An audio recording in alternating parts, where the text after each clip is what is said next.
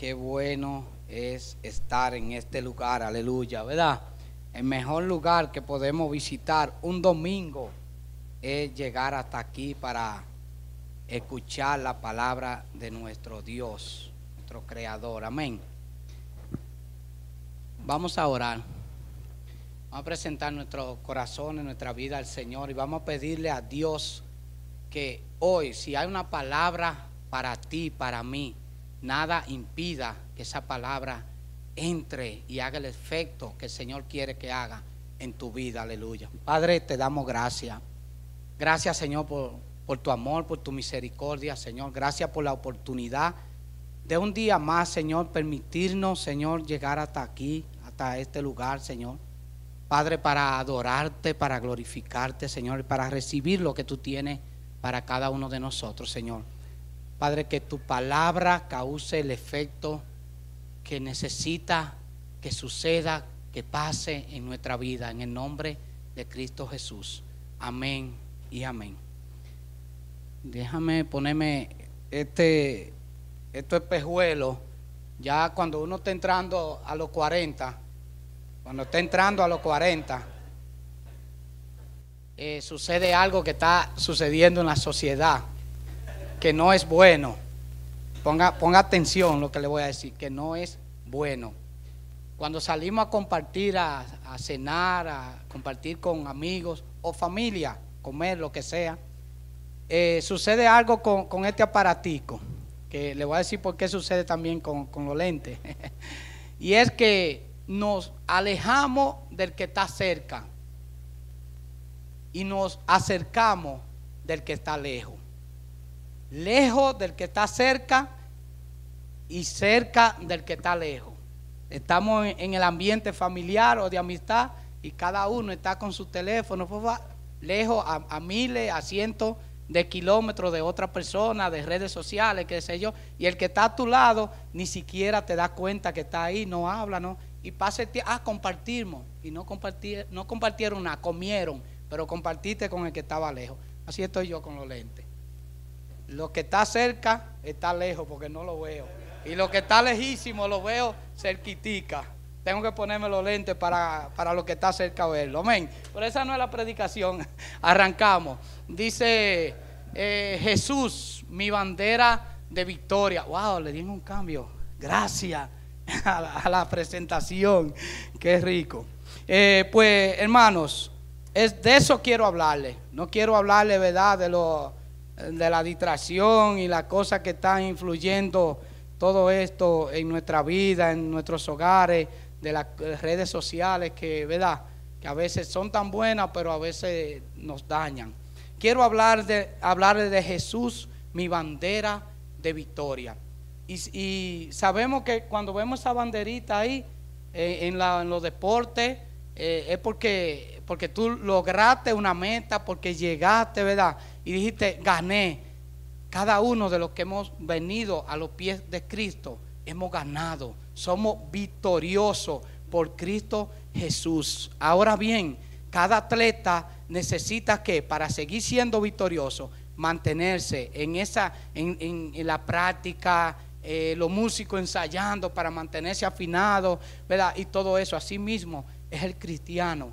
Para uno mantenerse en esa bandera de victoria ahí, con ella en alto, hay que mantenerse en ese ambiente de práctica. Y ese ambiente se consigue eh, leyendo la palabra, orando, ayunando, pero también compartiendo un ambiente como el que estamos compartiendo hoy, ¿verdad?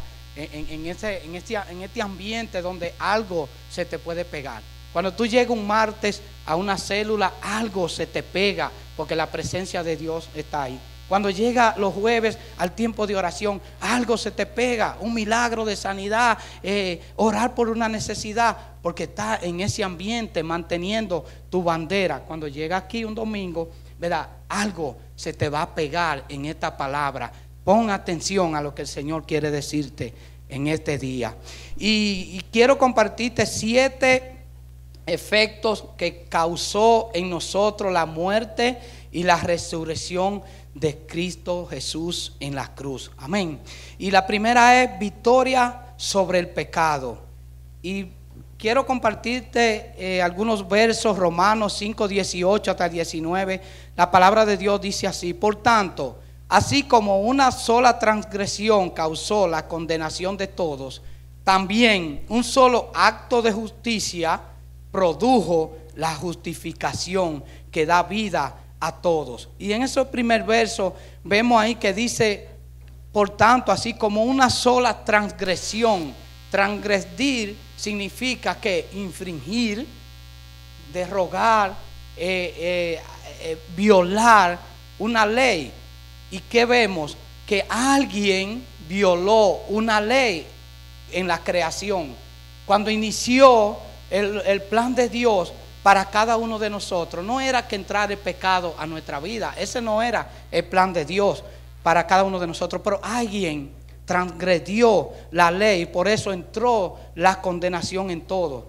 Pero también alguien vino y que y, su justicia nos justificó a todos, por lo que hoy somos justificados por la sangre de Cristo Jesús. Entonces sigue diciendo en Romanos 5:19, porque así como la desobediencia de uno solo, de uno solo, y ahí, y ahí paramos.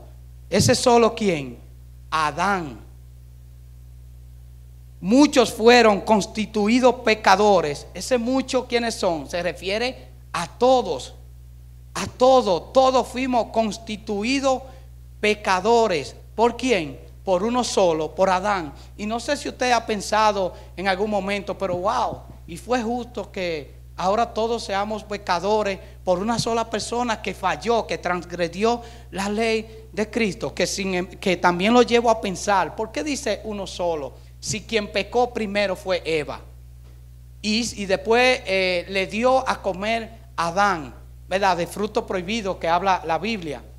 Entonces, el Señor habla de que uno solo pecó, no dice porque ellos dos pecaron. Usted sabe por qué el Señor me lleva a entender y le, pido que reflexionen esa parte, porque a, quien Dios le dijo que no comiera del fruto prohibido fue Adán. Eva ni siquiera estaba creada todavía. Luego vino Eva, ¿verdad? Como ayuda idónea para Adán.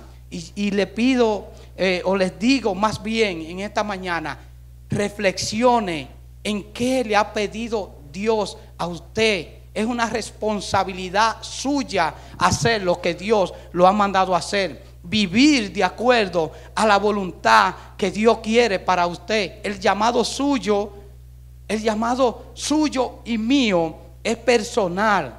Y por eso Dios habla aquí por una sola persona. Usted no puede culpar a nadie por sus pecados. Usted no puede buscar una excusa. Dios no ha quitado toda excusa. Porque no, ¿a qué fue que me invitó? ¿A qué fue que me sedujo? Yo caí en la trampa, fallé. Porque fulano o quien sea fue quien me incitó a hacer esto. No, el Señor no está hablando claro por la transgresión de uno. La culpa fue de quién? De Adán. Adán fue quien le dijo, tú vas a hacer esto, esto y esto. Y él transgredió la ley. ¿Qué te ha dicho el Señor a ti? ¿Qué te ha hablado el Señor de lo que tú debes cumplir? ¿Y qué excusa tú vas a tener? ¿A quién va a buscar de excusa para decir, ah, yo fallé porque mi mujer, yo fallé porque mi amigo, yo hice esto por mi necesidad? No, la, consecuencia del pecado a, a, la humanidad vino porque Adán le falló al Señor. Pero sigue diciendo en el verso 19, en lo adelante, también por la obediencia de, una solo, de un solo o uno solo, muchos serán constituidos justos. Eso mucho también se refiere a todos, pero a todos cuáles, a todos somos justos. Ya todos fuimos constituidos justos. No, la palabra de Dios dice que aquellos que han sido lavados por la sangre de Cristo Jesús, aquellos que han entregado su vida a Cristo y han reconocido a Jesús como su Señor y Salvador, han sido justificados por su gracia y por su misericordia. A eso todo se refiere la palabra. No a todo aquel que llega todos los domingos, que llega los, jueves, o hace esto, o hace el otro. No, aquel que ha reconocido que necesita a Cristo Jesús como su Señor y Salvador y ha entregado su vida a Cristo y ha dicho, soy pecador, necesito a Jesús en mi vida. Amén. También quiero compartirles Romano 3:24. Dice, sin embargo, con una bondad que no merecemos, Dios nos declara justo por medio de Cristo Jesús, quien nos libró del castigo de nuestro pecado. Ah, pero solamente vemos que por un solo somos pecadores. Y ahora decimos, wow, pero no es justo porque, porque Adán pecó, ahora todos somos pecadores. Ah, y es justo, es justo que seamos salvos por un solo que nos justificó. Ah, eso también tenemos que verlo. El Señor en su misericordia entregó uno, el único justo, Jesucristo, y murió en la cruz del Calvario por cada uno de nosotros, por amor y gracia de nuestro Señor Jesucristo. Por Él, hoy, ¿verdad? Nos libra del castigo externo. Hoy nos libra del castigo permanente por todo el tiempo. El Señor Jesús, por un solo, también hoy somos salvos. Aleluya. Y sigo compartiéndote la segunda victoria sobre la culpa. Y vamos a leer en Romanos 8.1. Ahora pues, ninguna condenación hay para los que están en Cristo Jesús. Los que no andan conforme a qué? A la carne, sino conforme al Espíritu. Y hay mucha gente que todavía ha venido a los pies de Cristo y sigue culpándose. Y recuerden lo que le dijo Jesús a aquella mujer. ¿Dónde están los que te acusan, los que te culpan? Puede levantarte y irte en paz. Si tú has venido a los pies de Cristo Jesús y vive y vive conforme a que al Espíritu de Dios, no conforme a la carne. Dice la palabra, los que no andan conforme a la carne, sino conforme al Espíritu. Dios te ha liberado. Dios ha traído sanidad a tu vida. Ya no tiene que culparte por los pecados pasados, por las cosas que hiciste, que hicimos antes de venir a los pies de Cristo. Jesús vino al mundo y vino a traer que libertad. La palabra dice claro, si tú andas conforme al Espíritu de Dios, al Espíritu Santo que te redarguye, que te defiende, que te dirige, pues tú no tienes razón a vivir en esa culpa interna, porque yo hice esto, porque yo hice aquello. Ese fue el viejo hombre que más adelante vamos a ver. Ahora no. Ya yo salí de ahí y Cristo me libertó. Pero hay algo importante, no hay condenación para los que están en Cristo Jesús, los que no andan conforme a la carne. ¿Andamos conforme al Espíritu de Dios o andamos conforme a los deseos de la carne? El apóstol Pablo hablaba y decía, no hago lo que quiero, sino lo que no quiero, porque mi carne es que es débil mi carne es débil, mi carne se fortalece en Cristo Jesús, no en lo humano. El deseo suyo y el deseo mío, mire, aunque usted se vea eh, eh, o se considere eh, el más santo, y qué bueno, porque la palabra de Dios dice, el que se crea santo, santifíquese cada día más. Pero el deseo carnal, el deseo de nuestro corazón, la palabra habla que el deseo de nuestro corazón es que es malo y perverso. Por eso debemos vivir en ese ambiente de santificación y de querer honrar y dejarnos guiar por el Espíritu de Dios, no por lo que desea nuestra carne, sino por lo que el Señor quiere para cada uno de nosotros. Aleluya. Y sigue diciendo la palabra, la número 3 dice, victoria sobre la vergüenza. ¿Cuánto aquí, y usted que me ve en, su casa, lucha todavía, aún estando en Cristo Jesús, aún rindiéndose a los pies de Cristo y dejándose lavar y transformar, sigue luchando con cosas que hizo en el pasado y que todavía arrastra. El Señor vino a libertarnos. El Señor vino a libertarte. Ya no hay vergüenza para los que están en Cristo Jesús, Señor nuestro. Eso ya quedó atrás. Ahora usted debe que sentirse eh, libre, victorioso y, y de testimonio usar lo que era usted antes. Obviamente que nos avergüenza en el sentido de que, wow, si yo hubiese conocido a Cristo Jesús, no hubiese hecho eso. Pero ya pasó. Eso debe usarlo para testificar, para abrir su labio y hablar de Cristo donde quiera que esté. ¿Por qué usted se avergüenza si Cristo lo sanó y lo salvó? ¿Por qué usted se avergüenza si Cristo lo sacó de los vicios? Si lo sacó de, de, de las calles. ¿Por qué usted se avergüenza? Dice la palabra en Isaías 61, 7. En vez de su vergüenza, mi pueblo recibirá doble porción. En vez de deshonra, se regocijará en su herencia. Celebraremos, celebraremos. Y así en su tierra recibirá doble herencia y su alegría será eterna. Ahora nos alegramos de lo que Cristo hizo en cada uno de nosotros. No tenemos que callar.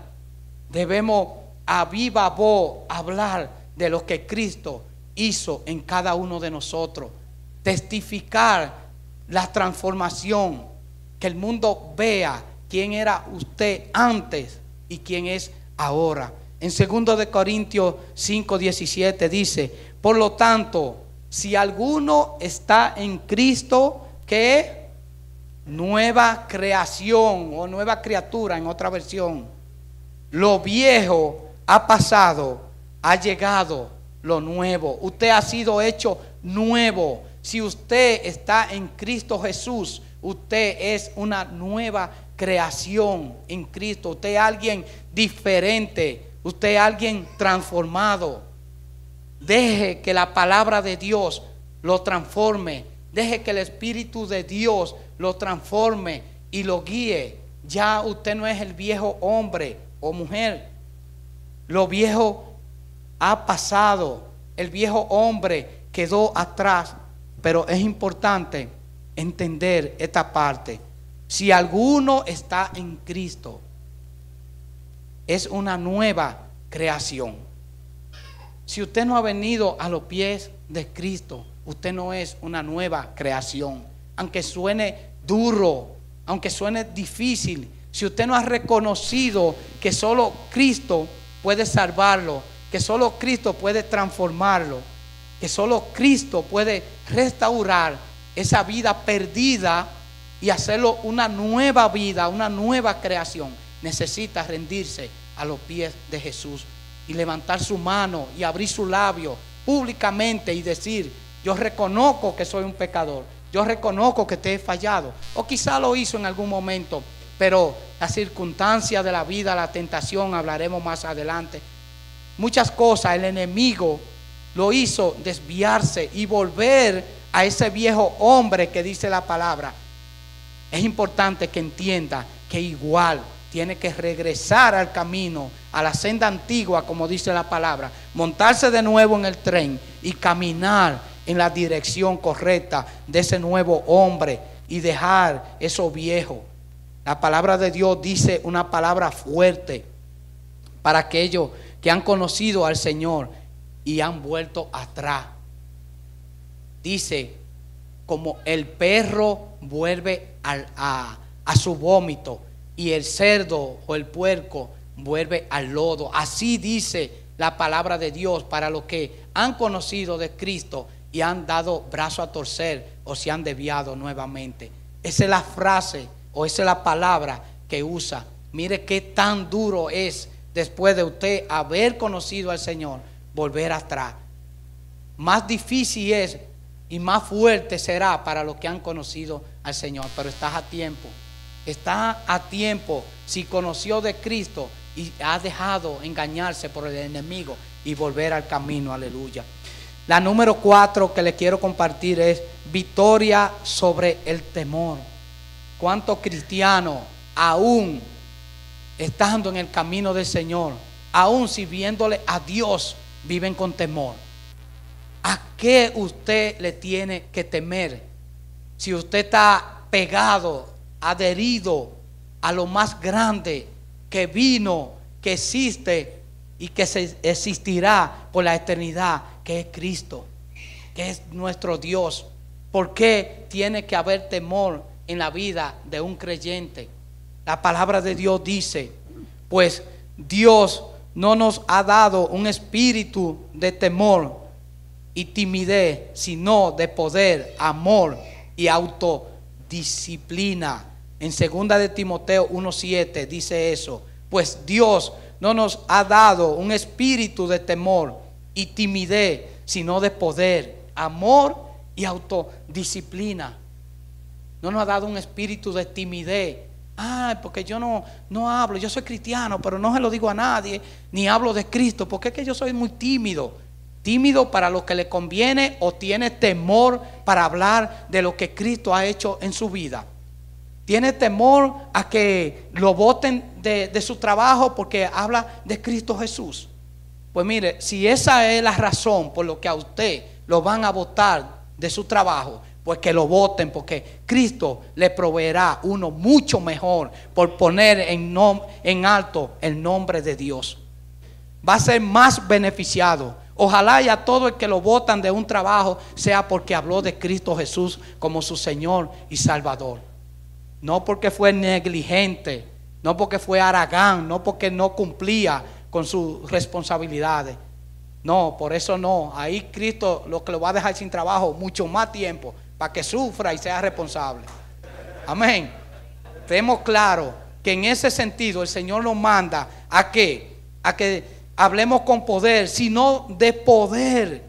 Es decir, de tener poder para declarar a Cristo como el Señor y Salvador de todo aquel que se arrepiente y que se humilla ante la presencia del Señor. Pero también dice de autodisciplina autodisciplina, es decir, auto de mí mismo, disciplinar mi vida a qué? A la semejanza y al deseo y el propósito de Dios para su vida. En segunda, eh, en, perdón, en Juan 14, 27 dice la palabra, la paz os dejo, mi paz os doy. Yo no os la doy como el mundo la da. No se turbe vuestro corazón, ni tenga miedo. No se turbe vuestro corazón ni tenga miedo. Si el miedo quiere entrar a su vida, la palabra está diciendo que mi paz os doy. ¿Quién la da? La da Cristo. No la da la estabilidad económica que usted tiene. No la da un buen gobierno. No la da eh, eh, el negocio que usted tiene. Mi paz os dejo. Mi paz os doy. No la doy como el mundo la da. ¿Cómo el mundo la da? Pasajera pasajera. Usted puede hoy tener paz porque tiene su vida económicamente resuelta o porque tiene un buen empleo o porque tiene eh, eh, muchísimas cosas, pero mañana esa paz no va a estar en su vida porque hay cosas que el dinero no la puede comprar. Por decir que a veces pensamos que el dinero lo es todo. Amén. El Señor dice mi paz os dejo, mi paz os doy. No la da como el mundo la da, porque la paz de Dios es para siempre. El que tiene la paz de Cristo, porque es porque está que caminando hacia, hacia la meta, hacia la meta que es que vivir con Cristo por la eternidad. Esa es la paz que necesita cada uno de nosotros. No se turbe vuestro corazón porque viene un mal gobierno no se turbe vuestro corazón porque aprobaron que tenemos que seguir orando, orando y clamando para que dure mucho tiempo para que aprueben, eh, que ojalá y nunca suceda, por lo menos en nuestra generación, la igualdad de género. Pero si sucediera, no se turbe vuestro corazón, no pierda la paz por eso, porque el Señor dice que esos son los finales, guerra, rumores de guerra hijo contra padre, padre contra hijo, etcétera, etcétera, etcétera. Aférrese más a Cristo y tenga paz siéndole fiel al Señor, porque su venida está cerca cuando suceda eso. No se turbe su corazón, porque eh, vino una ley, porque cosas cambiaron, aleluya. Sigue diciendo en Juan 16, 33, les he dicho todo lo anterior para que en mí, en mí, ¿qué dice eso? En mí, no es en lo que sus ojos ven, no, es en lo que usted ha creído, si ha creído en el Señor Jesús. En mí, en mí tenga que paz. Aquí en el mundo tendrá muchas pruebas y tristezas. ¿Dónde dice la palabra que no habrá prueba ni que estará triste? No, todo eso vendrá. Y si no lo ha vivido, lo vivirá en algún momento. Pero en Cristo usted tiene que tener paz. Eso es lo que está diciendo la palabra. Aquí en el mundo, ¿y dónde estamos? En el cielo. Esto no es el cielo. Por bien que usted esté, no es el cielo. Ni idea del cielo. Dice la palabra que el Señor tiene cosas preparadas que la humanidad, que nadie, nadie las conoce ni, ni las sabrá hasta que no llegue a ese lugar. Será mucho mejor, hermano. Súper mejor que lo que todo lo que usted tenga aquí en este mundo. Pero anímense, sigue diciendo, porque yo he vencido al mundo. Wow. Anímense, no importa que esté pasando momentos difíciles. No importa que esté triste porque se le murió un familiar y qué difícil es, ¿verdad? Ese proceso. No, esté triste porque su carro se le dañó y usted no tiene eh, eh, dinero para arreglarlo, porque no tiene una casa, porque, porque está enfermo incluso. No esté eh, triste. Y diríamos, ah, es muy fácil decirlo porque tú no estás en mi situación. Pues más adelante también vamos a ver algo de eso. A veces es verdad, pero es la palabra de Dios que dice, no, no esté triste porque esté pasando momentos difíciles. Lo que está diciendo, que, que se animen, ¿verdad? Porque yo he vencido al mundo. Es decir, todo lo que sucede aquí, el Cristo lo venció en la cruz del Calvario, porque no vino a ser un mundo cómodo. De hecho, la palabra dice que el rey de este mundo es quién? Es Satanás. De hecho, le ofreció en un momento dado a Jesús, tentándolo, ¿verdad? Y es un ejemplo para que entendamos esa parte. Le ofreció todos los reinados de este mundo para que, para que cayera en la tentación. Cuídese de eso, porque si Jesús, que sabía que no iba a pecar, es un ejemplo para usted y para mí. Los otros días hablábamos en la célula de eso. Es un ejemplo para que usted vea, si Jesús fue tentado, ¿cuánto más eh, eh, usted y yo? ¿Quiénes somos nosotros para no serlo si Jesús fue tentado? Aleluya. Pero la palabra de Dios dice que anímense porque yo he vencido a ese mundo. Y quiero compartirle, no está ahí en la diapositiva, pero dice en Isaías 41, 10, así que no temas, porque yo estoy contigo. No te angusties, porque yo soy tu Dios te fortaleceré y te ayudaré, te sostendré con mi diestra de victoria. Yo soy tu Dios. No te angusties, te fortaleceré, no importa lo que esté pasando, lo va a pasar, lo vamos a pasar, pero el Señor nos fortalecerá y nos dará la herramienta, ¿verdad? Y nos, nos sostendrá con, su qué, con sus diestras, con su fuerza de victoria para seguir adelante. Tenemos el más poderoso. Tenemos un Dios fuerte y valiente y celoso de nuestro lado. No estamos solos. Usted no está luchando solo, hermano, en su situación, en lo que esté pasando, esté viviendo. Si está, ¿verdad? Si está que pegado de Cristo. No estamos diciendo eh, que, que está por allá lejos, está viviendo. No, eso lo vive por eso eh, a veces podemos en situaciones difíciles estar tranquilos y tener paz. ¿Por qué? Porque tenemos a Cristo en nuestro corazón. El que tiene a Jesús en su vida, no importa que la cosa pase lo que pase, va a seguir adelante tranquilo y en paz. ¿Por qué? Porque tiene a Jesús en su corazón. Una paz que no la da el mundo, que solo Dios la da. También quiero hablarte las número 5, victoria sobre la enfermedad.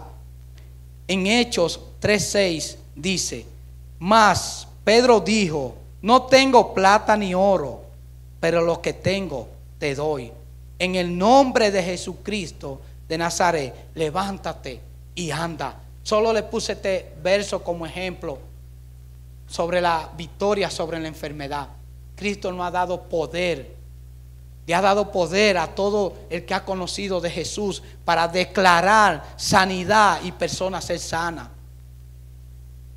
Señor Jesús puso muchísimos ejemplos, vimos muchísimos ejemplos en su, en su palabra de toda la sanidad, los milagros de Jesús, el poder sobre la enfermedad. Pero aún así, déjeme decirle algo. La victoria sobre la enfermedad viene cuando aceptamos a Cristo Jesús en nuestra vida y estamos seguros que el día que vayamos a una tumba, el día que morimos, nos vamos con Cristo Jesús. Ahí está la victoria. Y si no les recuerdo algo que Micha mencionó una vez que se me ha quedado ahí. Algo más fuerte que la enfermedad es que la muerte. Lázaro murió. Cristo lo resucitó. ¿Y dónde está Lázaro? ¿Dónde está Lázaro? Está muerto.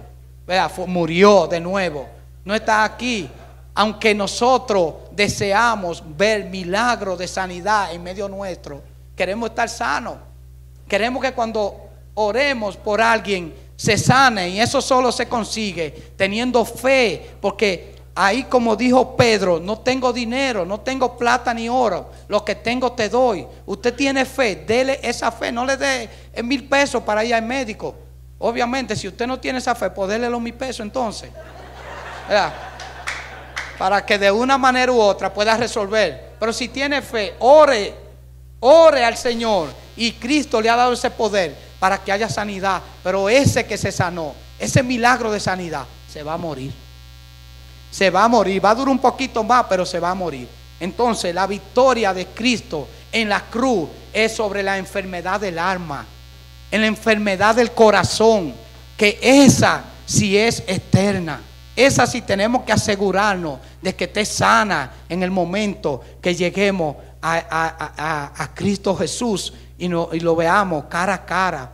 Que el día que Cristo venga por usted y por mí, que no debe faltar mucho tiempo, y es lo que cada uno de nosotros debemos creer. Cada cristiano que, que no vive una vida atento a que Cristo viene, está en riesgo de perder la salvación. ¿Por qué? Porque simplemente nos descuidamos, nos relajamos, porque eso no es ahora y voy a tener tiempo de que si fallo vuelvo y me levanto. Pero y si no es que Cristo viene, si no es que usted tiene que ir donde Él. Y si se muere, ¿verdad? Cristo no vino, pero usted se murió. Ya se acaban las oportunidades. O se encuentra con Cristo cuando venga, o se encuentra cuando, cuando usted muera. Porque dice la palabra que todos vamos a comparecer. ¿Ante qué? ¿A dónde están los que leen Biblia? Ante el tribunal de Cristo. Es decir, que no hay escapatoria. O viene Cristo o usted va. Aleluya. De manera que debemos ser eh, conscientes de esa parte. Pidámosle al Señor que la enfermedad del alma sea la principal. Que nosotros estemos sanos, que estemos sanos, listos para recibir a Cristo en aquel momento. Y la número C que quiero compartirte es victoria sobre la tentación. Y yo quiero que me levanten la mano si hay alguien aquí que no ha sido tentado. Vamos a ver. Nadie la levantó, ¿verdad? Yo, yo tenía la esperanza de que alguien la levantara para ahorita decirle, bueno, yo quiero la clave, yo la necesito porque yo sí que soy tentado de verdad. Y creo que cada uno de ustedes, hermanos, que, eh, o amigos que nos ven en sus hogares, piensen en esta palabra, victoria sobre la tentación. En Primera de Corintios 10, 13 dice la palabra, ustedes no han sufrido ninguna tentación que no sea de qué? Común al género humano. Si usted es humano, de eso está hablando la palabra. A usted le está hablando la palabra. Usted no está sufriendo ninguna tentación que no sea común a su género. No al mono ni a otra, a su género. Al género humano. Es decir, no sea el que dice, ah, pero que la tentación mía es mucho mayor que la tentación de los otros. Nadie más está, pasando por lo que yo estoy pasando, porque como humanos que somos, tendemos a siempre creer que su tentación o su situación es mayor a la de los demás. Pero la palabra de Dios dice, ustedes no han sufrido ninguna tentación que no sea común al género humano. Es decir, si fallara en esa tentación, no tiene excusa. Eso es lo que la palabra de Dios hace. Nos quita toda excusa para de, eh, desviarnos o dejar de buscar al Señor. O decir, no fue por esto, no la hay. Sigue diciendo, pero Dios es fiel y no permitirá que ustedes sean tentados más allá de lo que puedan aguantar. Es decir, que el Señor no está, le está dando a usted y me la está dando a mí una herramienta. Cualquier tentación que venga a mi vida, el Señor, el que está buscando de Dios, está preparado, se supone, ¿verdad? Porque eso es lo que dice la palabra, que nos da herramienta para soportar cualquier tentación que venga a nuestra vida. Vuelvo y le repito, le quita la palabra de Dios, nos quita la excusa de decir, fallé al Señor porque es muy fuerte la tentación. No, dice, pero Dios es fiel. Es decir, Dios, no, es un Dios que se olvidó de mí y vino eh, eh, eh, esta situación sobre mi vida y yo caí en ese gancho. Empecé a salir a, compartir con, una mujer o con un hombre o hacer un negocio, ¿cómo se dice? fraudulento, fraudulento y, caí en la tentación porque no estaba. No, no hay excusa porque dice que Él es fiel el Espíritu Santo, ¿qué hace? Redalguye en tu corazón. Cuando yo estoy pasando el límite en la tentación, el Espíritu Santo redalguye en mi corazón y me dice, tú sabes que lo que tú estás haciendo no es lo que Dios le agrada. Es fiel porque no ha dado a su Espíritu Santo para que nos defienda, pero también para que nos redalguye, para que nos guíe. Y sigue diciendo, y no permitirá que ustedes sean tentados más allá de lo que puedan aguantar. Más bien, cuando llegue la tentación, Él le dará también una salida a fin de que puedan resistir. A fin de que puedan resistir, nos dará la salida. Y la palabra de Dios nos manda a que a huir de la tentación.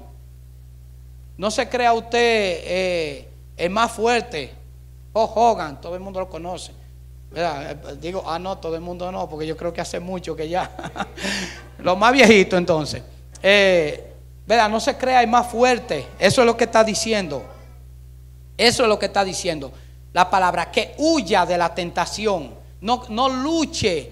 Recuerden que le decía ahorita, nuestro enemigo es un enemigo poderoso. Satanás es un enemigo poderoso que no quiere eh, pellicarlo ni hacerlo sentir mal, no, quiere destruirte, destruirte. El inicio no va a ser como el final, no es un pelliquito, después es una puñalada. Satanás quiere destruirnos. Entonces, no juguemos, no juguemos al más fuerte. Huye, dice la palabra, huye de la tentación. El Señor te da la salida. El Señor te da la salida a fin de que pueda que resistir. Si tu salida es huir, si tú sabes que estás compartiendo en una relación que, está haciendo de tentación para caer en el pecado, para desagradar los propósitos de Dios para tu vida, ¿qué tú debes hacer? Apártate. Eh, huir, es la estrategia. No es, no, yo lo hago porque yo sé que no voy a caer. Y cuando carga, ¿qué tú le vas a decir a Dios? Caí, no le va a decir, no, porque caí, ¿verdad? Pero te, tiene la oportunidad, esa es la gracia y la misericordia de Cristo, de arrepentirte nuevamente y decirle, Señor, fallé. No es que te quede ahí. Si pasó, tiene la oportunidad de ser restaurado, ser renovado en Cristo Jesús y volver y decirle, yo fallé, yo sé que lo hice mal, pero aquí estoy, perdóname, que nuevamente inicio la carrera y ahora sí, Ahora sí que voy a correr en línea recta, no voy a estar dando curvas, vaya y, tengo un accidente, ¿verdad? Y seguir a Cristo hasta el final. Y sigue diciendo en Efesios 6, 10 hasta el 12, dice, Por último, fortalezcanse en el gran poder del Señor. Pónganse todas, toda la armadura de Dios para que puedan hacer frente a las altimañas del diablo. Pónganse todas las armaduras de Dios. ¿Cómo usted va a resistir la tentación? Las armaduras de Dios. Ceñido, no está ahí. Solamente hago mención, Señor, ceñido con el cinturón de qué? De la verdad. Es decir, aférrese a la palabra de Dios. Lea la palabra de Dios. Vítase con la coraza, con la coraza de su justicia. Camine en qué? En santidad. Dice la palabra y leíamos ahorita que por quién somos justificados, por Cristo Jesús. La eh, vestido con la coraza de, Cristo, de su justicia, calzado los pies con el evangelio de la paz. Tomen el escudo de qué? De la fe. Pónganse el casco de la salvación y la espada del Espíritu Santo. Póngase el casco. Dice, dice el ¿qué dice el salmista? Unge mi cabeza. ¿Dónde están los que leen Biblia? Están todos callados. Unge mi cabeza con aceite. Y me acuerda, me acuerda algo. Unge mi cabeza con aceite. ¿Para qué? Para que no venga, y eso, eso es algo eh, buenísimo, eh, esa parte ¿Para qué? Para que tu cabeza esté protegida. Es decir, está hablando de que, de que te proteja con las armaduras de Dios para que la tentación no llegue y destruya tu vida. Aleluya. Y finalmente dice en Efesios 6:12, porque nuestra lucha no es contra seres humanos, sino contra poderes, contra autoridades, contra potestades que dominan este mundo de tiniebla, que dominan este mundo de tiniebla. ¿Quién es que domina este mundo? Satanás. Satanás. Contra fuerzas espirituales malignas en las regiones celestiales. Si usted cree que usted está en el cielo, usted tiene una percepción equivocada de lo que es el cielo.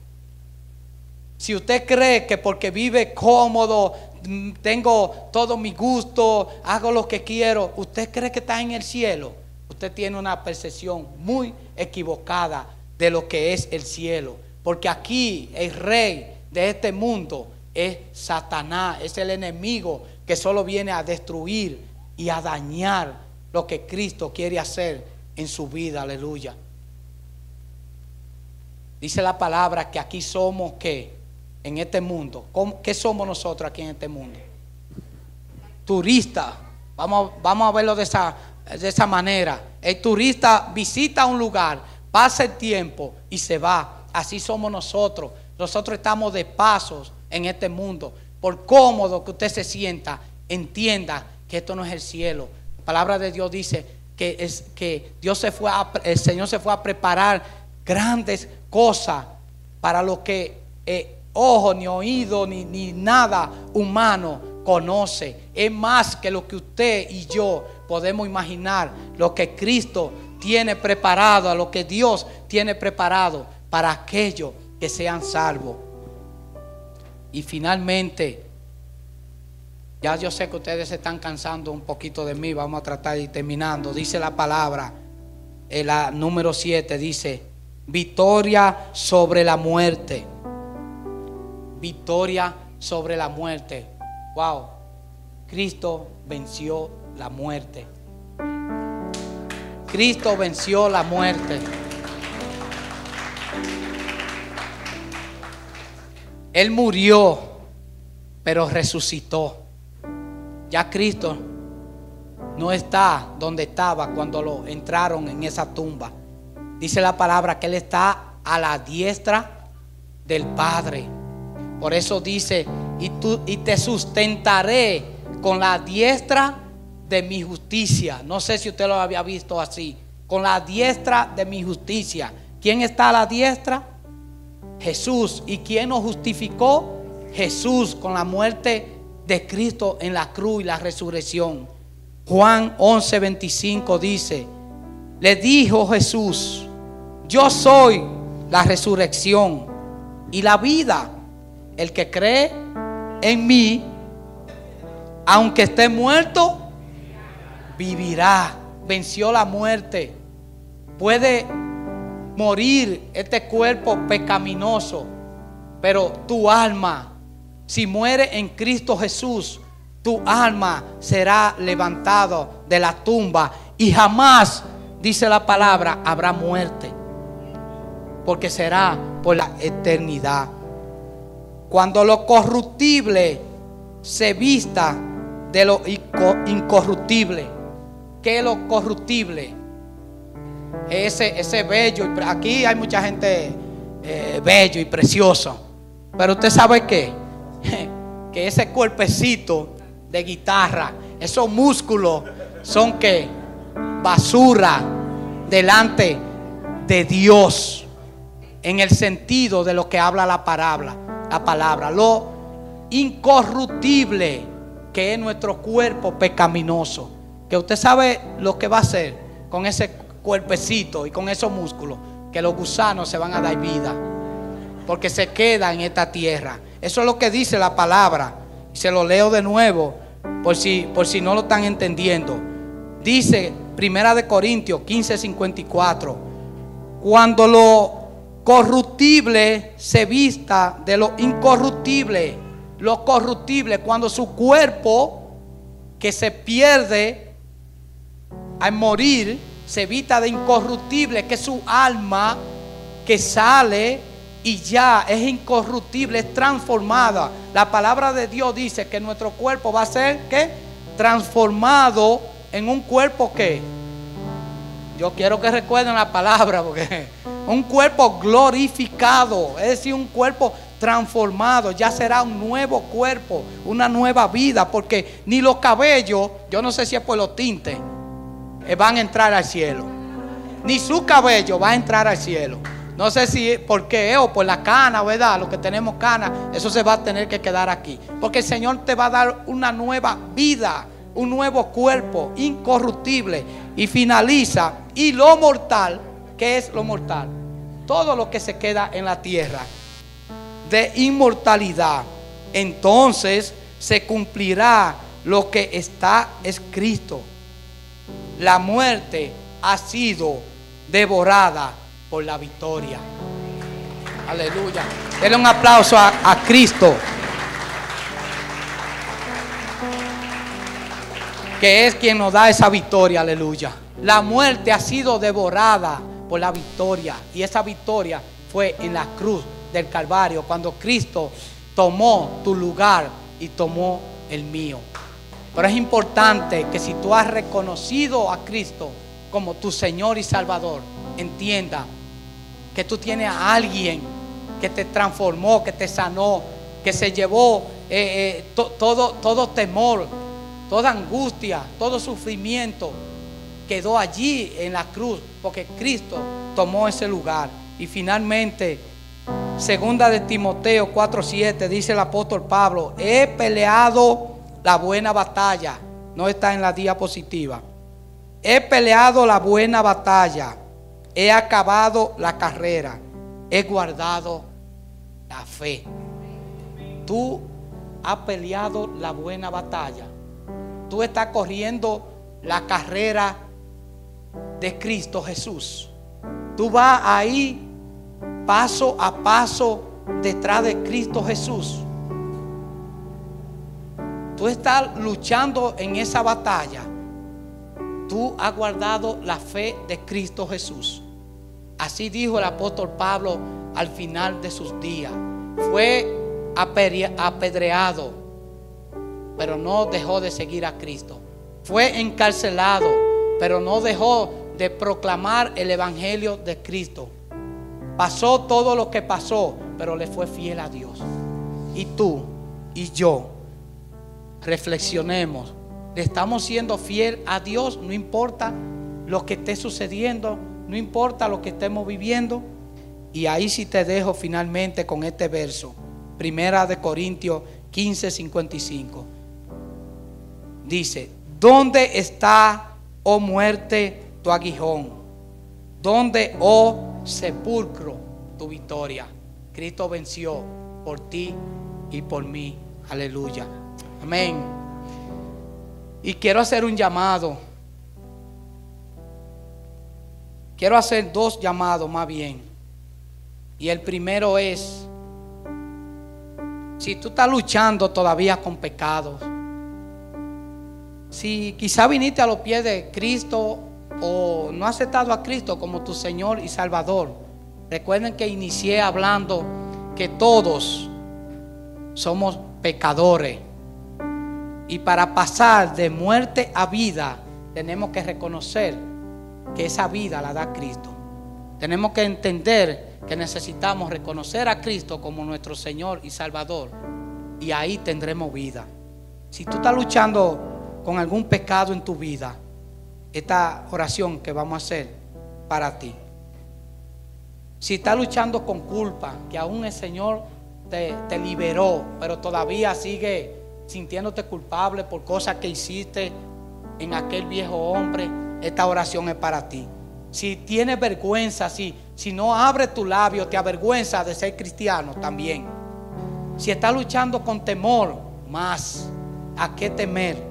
Enfermedad, tentación, yo quiero orar por ti. Y te invito que si tú has identificado en tu vida una de, estas, te pongas sobre tus pies y oremos junto al Señor, pidiéndole a Dios que quite todo temor, que quite toda vergüenza, que quite eh, toda enfermedad del alma y aún de sanidad también y nos ayude a seguir fiel hasta la bandera de victoria que es en Cristo Jesús al final de tus días. Señor Jesús, yo vengo ante tu presencia, Señor presentándome, Señor, y presentando, Señor, a cada uno de mis hermanos, pidiéndote, Señor, que, que sea tú, como dice en tu palabra, Señor, dándole la herramienta, que tu Espíritu Santo, Señor, redarguya, Señor.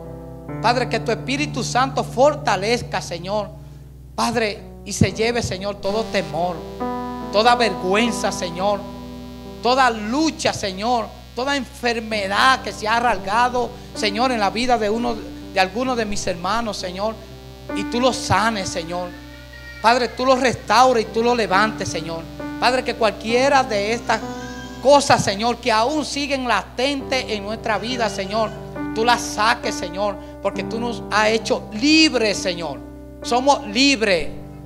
Somos libres por ti, Señor porque nos libertaste, Señor, al morir y resucitar en esa cruz. Ahí quedó, Señor, todo aquello, Señor, Padre Santo, que nos mantenía prisioneros del pecado, Señor. Y hoy, Señor, te damos gracias, Señor, por la libertad que tenemos al venir a tu pie, Señor. Yo presento cada uno de mis hermanos, Señor. Y te pido que tú le dé la salida a cada una, Señor, de sus situaciones en el nombre de Cristo Jesús. Amén y amén. Y finalmente no me quiero ir sin hacer el último llamado. Si hay alguien en este lugar que no ha entregado su vida a Cristo, que todavía sigue en esa lucha, yo quiero que tú entiendas que para tú vivir en libertad, para tú gozar de esa gracia, para tú salvar tu vida, necesitas reconocer a Cristo como tu Señor y Salvador. Si aún no lo ha hecho, yo te invito a que levante tus manos. O quizás has vuelto atrás y, le fallaste a Cristo, pero él, él hoy te dice, aquí estoy para recibirte nuevamente. Si hay alguien en medio nuestro que no conoce a Cristo, que no ha dado ese paso de fe de decir, Señor, te necesito como mi único Salvador, yo te invito a que levante tu mano ahí donde tú estás y vamos a orar por ti. Si no hay nadie, qué bueno, qué bueno que hemos eh, conocido a Cristo y que hemos tomado esa decisión que es la única que te salvará. Amén. Dios le bendiga.